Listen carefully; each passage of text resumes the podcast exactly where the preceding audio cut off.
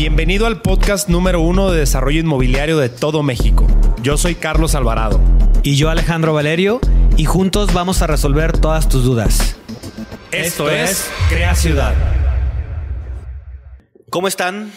Aquí de nuevo en su podcast preferido, Crea Ciudad. De este lado su servidor Alejandro Valerio. Por este otro lado, Carlos Alvarado, saludándolos a todos. Gracias por escucharnos en un nuevo capítulo.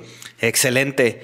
Eh, el tema de hoy eh, me parece a mí, en lo particular, un, tema bastante interesante, que de, si bien pareciera algo no tan importante, ¿no? Pareciera algo no tan importante dentro, dentro de los negocios, eh, creo que lo es, ¿no? Y es cómo transmitir tu filosofía a tu equipo. Sí, totalmente de acuerdo. Digo, la mayor parte de los negocios hablan del tema de la cultura, la cultura organizacional. Luego, como mucha gente bromea en casos eh, que todo mundo dice conocer, y dicen que hay por ahí un ejemplo que es como el sexo de adolescente. Todo el mundo dice que lo tiene, todo el mundo dice que lo hace, pero realmente pues no tienes ni idea de qué es ni de cómo se hace, ¿no? y eso es al final de cuentas el tema de la filosofía en, tu equipo. Me gustaría decir que dentro de We Group, que es el, grupo de empresas que hoy dirigimos Alex y yo, creo que es algo que hemos hecho bien, ¿no? Y es algo de lo cual me siento orgulloso porque al final de cuentas la filosofía ha permeado a través de la gente. Y tú, Alex, que de alguna manera convives más con ellos, pues tendrás mucho que aportarnos en este tema, de cómo se vive ciertamente eh, hemos sabido, y hay que decirlo, hemos sabido cómo, cómo motivar en ese sentido a través de la filosofía a, todos los colaboradores que tenemos en las diversas unidades de negocio que, tenemos aquí en el holding.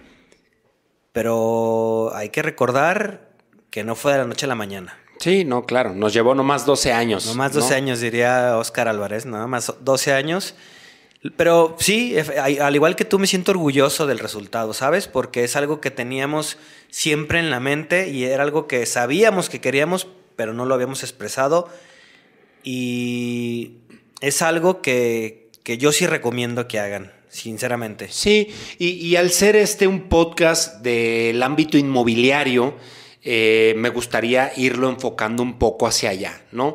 Eh, digo, el conocimiento es de todos, sí me gustaría compartir con la gente que nos escucha el día de hoy.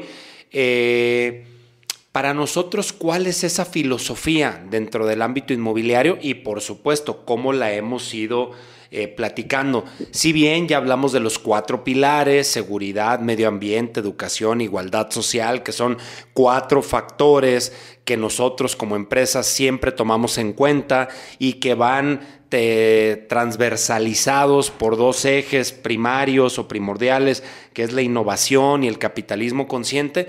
Hoy me gustaría hablar de filosofía inmobiliaria en general, ¿no? Y, cuál es el para qué o el, dentro de este círculo dorado que habla eh, Simon Sinek, esa filosofía que Alex y Carlos tenemos y cómo le hemos ido transmitiendo a, nuestra gente, a nuestro equipo de trabajo. Me parece muy bien. Entonces, para comenzar, me gustaría preguntarte, o sea, digo, para ir hilando el capítulo, ¿Cómo, empezamos, o en este caso tú, cómo empezaste a visualizar cuál era la filosofía que querías tener? ¿O fue algo que simplemente un día dijiste, estaría chido irse por acá? ¿O es algo que, fue, que fuiste como machacando durante el tiempo? Fíjate que, que no, eh, ha sido a lo largo del tiempo. Yo, eh, cuando empezaba en este tema del emprendimiento hace 12, 15 años, la gente me hablaba mucho de tienes que encontrar tu porqué y tienes que encontrar tu propósito en la vida. Y no, no seas güey, no es el dinero. Y yo, pues sí, a huevo, pues me quiero hacer millonario. Este, ¿cómo un chingado ese no va a ser el porqué? No, es algo más allá del. Y yo decía, puta, ¿cuál será mi porqué? ¿Cuándo lo encontraré? Tengo 23, 25 años. ¿Cuándo lo voy a encontrar? Y, pasó, y pasó el tiempo. Después, para no hacer el cuento largo, creo que todo culmina en, mi, en mis estudios en el IPADE, ¿no? en mis estudios en el IPADE tuve un profesor eh, en temas de, de social, en temas sociales, que nos decía justamente que toda empresa debería de convertirse eh, en una institución de educación por sí sola donde desarrollases a las personas, donde no solamente les pagaras un sueldo, sino que las desarrollaras y al final hicieras también algo por la comunidad. Y eso al final de cuentas, pues como que detonó en mí esa parte. Y bueno, ya después vino el proceso de la creación de la esencia de la marca, de la desarrolladora, que fue cuando aterrizamos toda esa filosofía de marca. Eso en mi experiencia. ¿Y en ti? ¿Qué fue lo que al final de cuentas te hizo alinearte a lo que hoy es la empresa, la desarrolladora o el grupo? Sin, sin, pisar callos, obviamente trabajé en varias empresas antes de emprender. Trabajé en una librería, fue mi primer chamba. Ok. Mi primer chamba, digamos, eh, como empleado, ¿no? Porque obviamente pues fui mensajero y muchas cosas, pero trabajé en una librería y luego empecé a trabajar en despachos y luego en una desarrolladora antes de, de empezar a emprender. Y hace muy, hace muy poco salió una publicación que hice en Facebook en el 2010, que si no estás de acuerdo con la empresa en que trabajas, créala. ¿no? Ok, ok, sí. Y, y sin pisar callos, en verdad que no me gustaba, salvo la librería, en las demás empresas donde trabajé, se, sin cuestionar y sin, y sin juzgar, se, ponderaba más el, la búsqueda de, del dinero, sin importarle tanto a los, a los dueños si, si estabas cómodo o no. E, eso a mí me hizo tener un cierto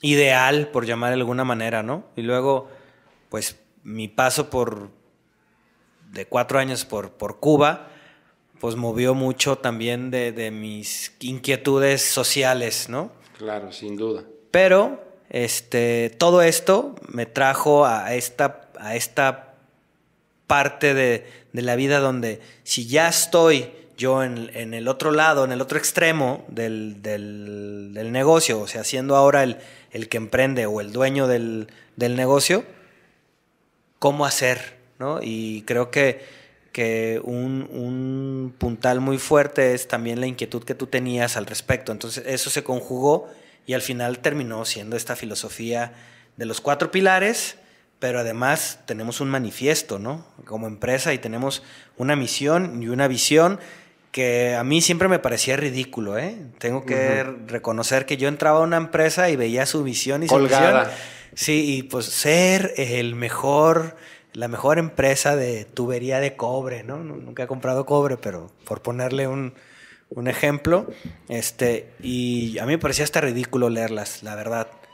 Ahora que lo, que lo veo ya plasmado en, en, en nuestros principios, por llamar de alguna manera, pues sí, sí, sí es importante, ¿no? Porque ¿Cómo les vas a poder presentar tu filosofía a, a, tus colaboradores si tú mismo pues no lo entiendes o no lo crees o no, o no lo compartes, ¿no? Entonces... Totalmente. Y ahí creo que para empezar, y mi primer punto es, debes tener una idea clara de, de la empresa. Porque si tú no la tienes clara, pues no lo vas a poder transmitir. Y en esta parte de ser desarrolladores inmobiliarios, pues al final de cuentas debes de tener esa idea clara rápidamente y sin afán de, llenarlos de, paja, les, les, gustaría leerles nuestro manifiesto como desarrolladores inmobiliarios. Número uno, desarrollamos conceptos inmobiliarios con conciencia global. Número dos, innovamos de forma disruptiva y con un desarrollo holístico. Número tres, multiplicamos el patrimonio de nuestros clientes. Cuatro, somos positivos, transparentes y honestos. Cinco, Nuestros clientes invierten de forma segura. 6. Generamos derrama económica e integramos comunidad. 7. Evolucionamos a través de las mejores prácticas. 8. Buscamos proyectos que sean agentes de cambio. 9. Ofrecemos plusvalía e impacto positivo. Y número 10. Nos apasiona y amamos lo que hacemos. Eso, al final de cuentas, se tendría que convertir en un filtro a través del cual pasas todas las decisiones que tengas que tomar en todos los días como empresa. Sí, y ojo, no es, o sea, no es solo de una empresa inmobiliaria. En este caso es el, este es el de nosotros, el del holding en general, pero aplica, creo yo, para cualquier negocio. Sin duda, sin duda. Y, bueno, al final de cuentas, pues lo tenemos claro, pero a mí me gustaría, sin, sin tantos rodeos y, yendo al grano, la gente, porque al final nuestros colaboradores pues escuchan este podcast, ¿no? Y ellos pues nos podrán decir si sí o si no. Pero tú que estás aquí la mayor parte del tiempo conviviendo con ellos, ¿lo viven? ¿No lo viven? Este, o sea, ¿se vive esa filosofía de la cultura Wii, por ejemplo?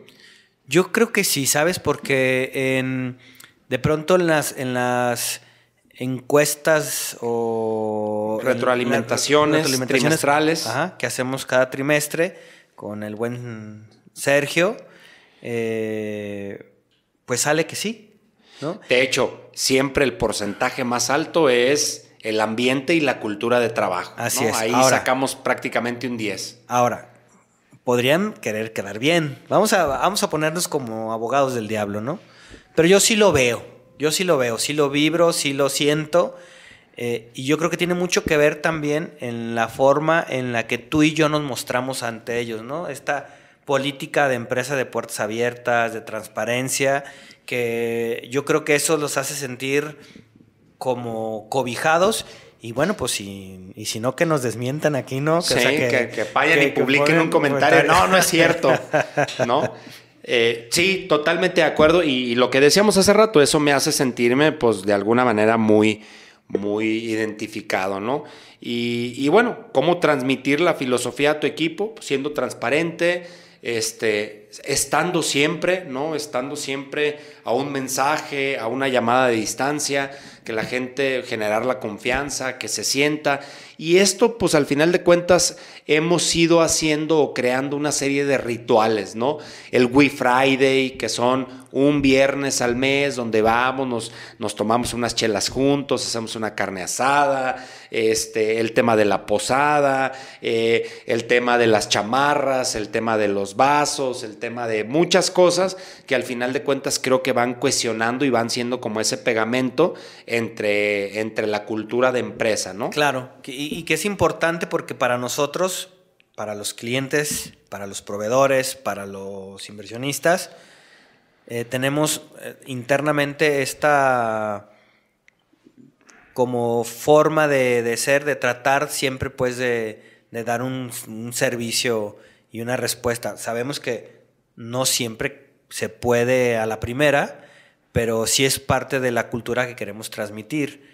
Y yo creo que empieza por los líderes, y no solamente tú y yo, o sea, sino todas las personas que tienen un, puesto de liderazgo dentro de la empresa, que han sabido también adecuarse y subirse a esta forma de pensar y esta filosofía.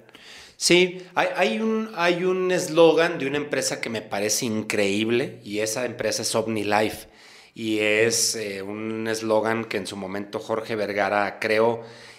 Palabras más, palabras menos, es gente a la que le importa la gente o gente que trabaja para la gente, algo así. Creo que es gente que cuida gente, ¿no? Algo así. Ah, exacto, o personas que cuidan a las personas. Y eso al final de cuentas creo que debería de ser la esencia principal de toda empresa, ¿no?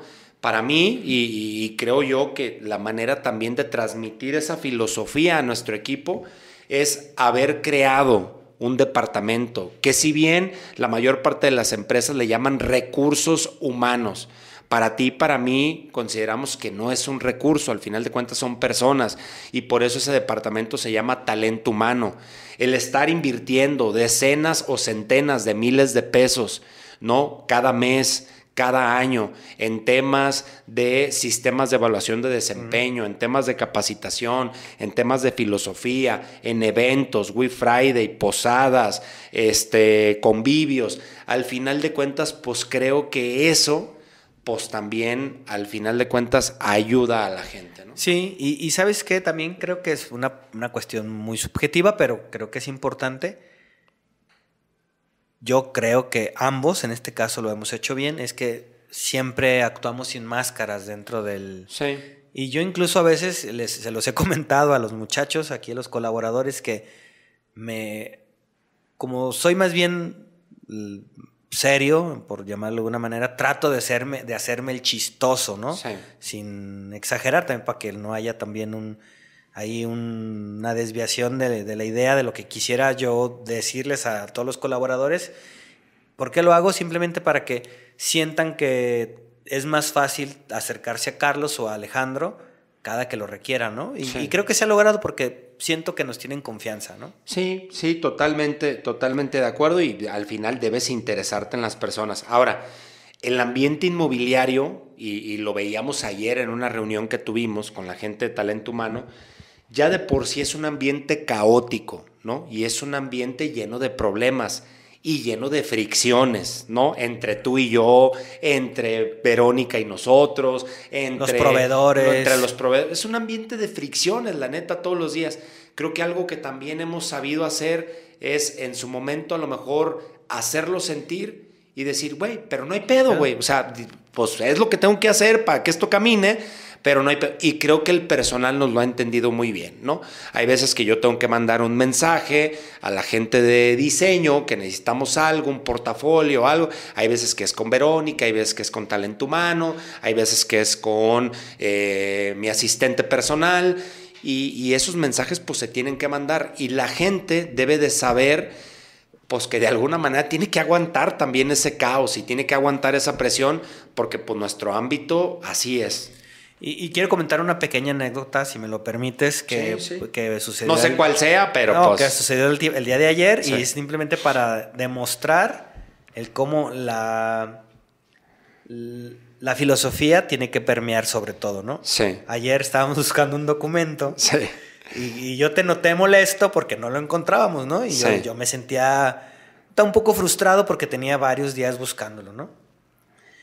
Mi primer, mi primer eh, reacción fue, o lo que pensé primero es hablar fuerte, ¿no? A, Sí. a las personas que estaban inmiscui- inmiscuidas de alguna manera en este extravío del documento. Sí. Y seguramente lo van a escuchar el, el capítulo y sabrán de quién me refiero. Pero no lo hice así, ¿no? Prefe- pa- precisamente para si siempre somos positivos, en- lo decimos en nuestro, eh, honestos y transparentes, en- lo decimos en nuestro manifiesto, en ese momento, después de que terminamos la reunión tú y yo, estaba a punto de levantar el teléfono y ponerles un cague, hablando Sí. en mexicano, Sí. ¿no?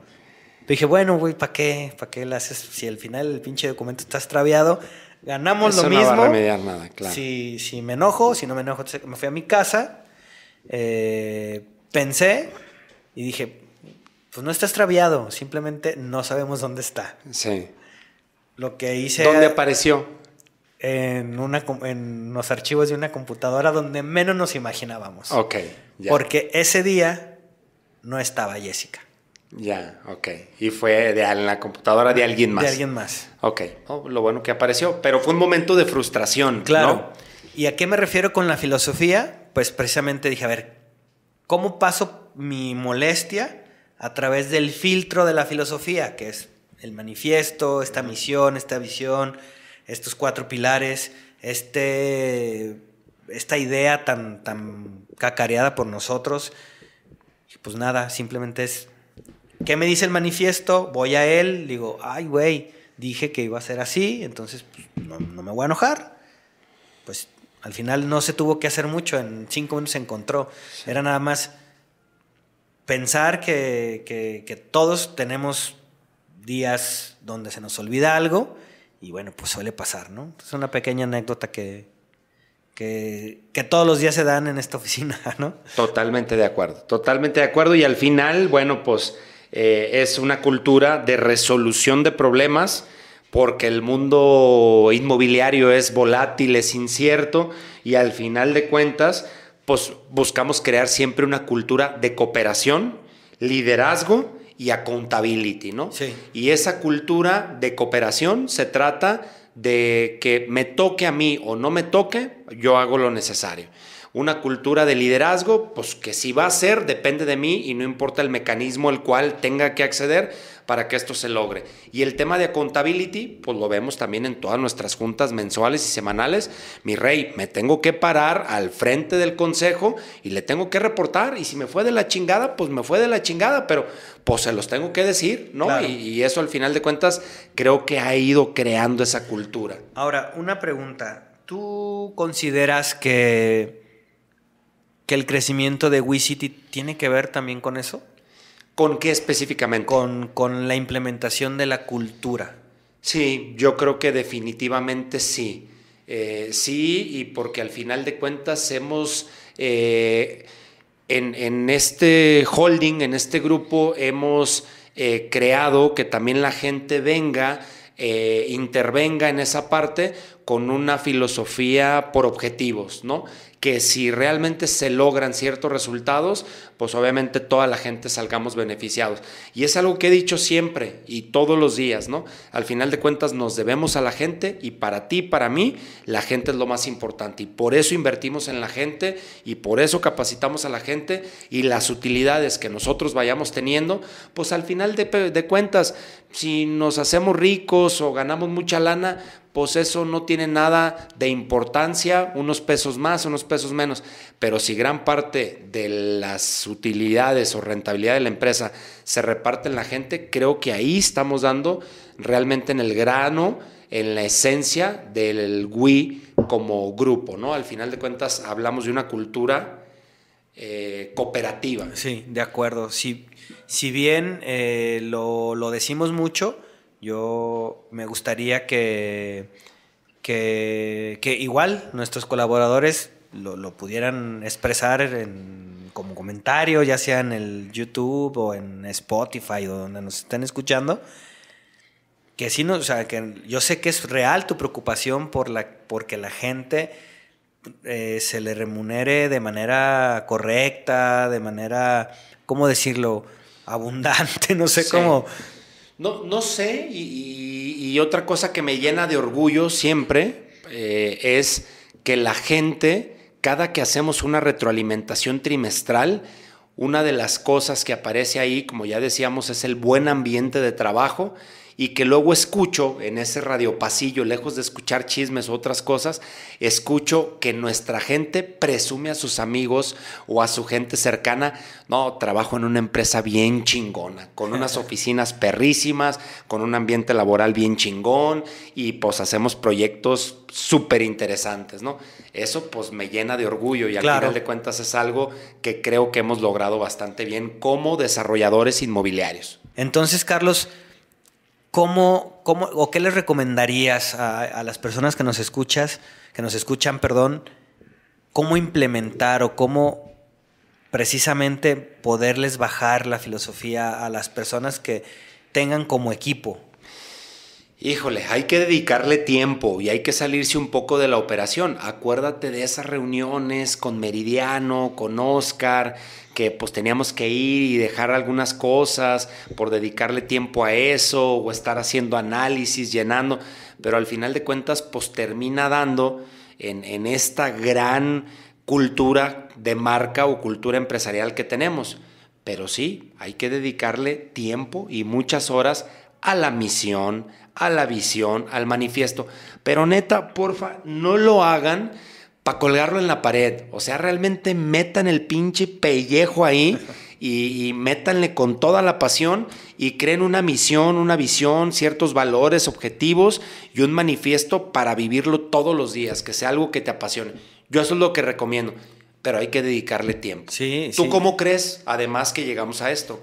Yo, yo, creo que lo hemos hecho, incluso creo que fue empírico, ¿no? O sea, no fue algo que ni aprendiste en el IPADE ni en los diplomados, que, a ver, sabemos que ha sido súper provechoso y que te ha dejado, y a mí los míos y los diplomados y las maestrías, pero ha sido más como una cuestión de prueba y error, el hecho de, de cómo lo transmitimos y que tiene más que ver con algo que ya habíamos comentado, con, con esta política también de puertas abiertas, de, de, de si bien pues nosotros somos los fundadores, somos los socios, somos de alguna manera los líderes de, varias de las empresas.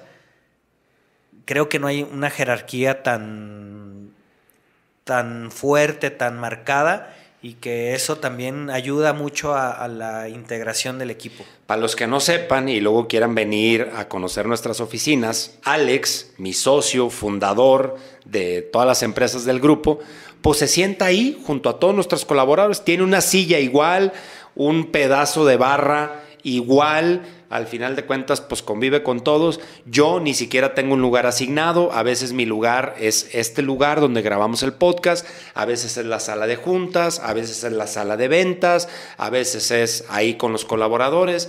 Entonces, no somos alguien que llegue, se encierre en su despacho y le tengas que tocar, toc, toc, toc, señor Carlos, señor Alex, se puede pasar, le paso la llamada, no le paso la llamada. No, eso creo que es de la era industrial, ya pasó, es arcaico.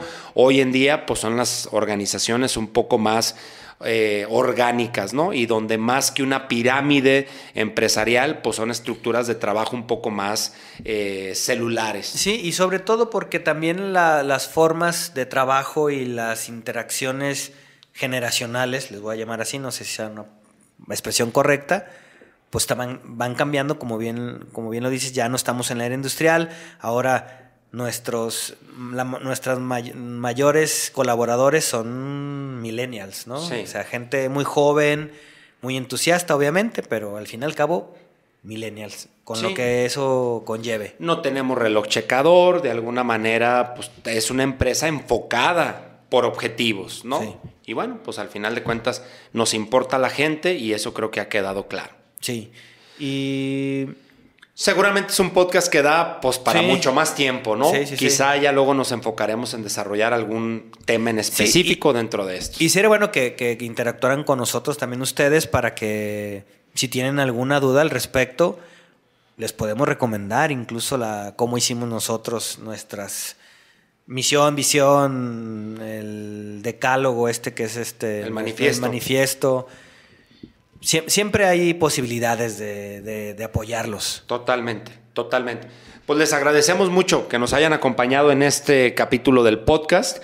Eh, por aquí me despido, Carlos Alvarado. Me pueden encontrar en redes como Carlos Alvarado B Chica, eh, en las diferentes redes sociales. Y por acá su servidor Alejandro Valerio en Alex Valerio L, todo pegado en Instagram, y Alejandro Valerio Langarica en Facebook.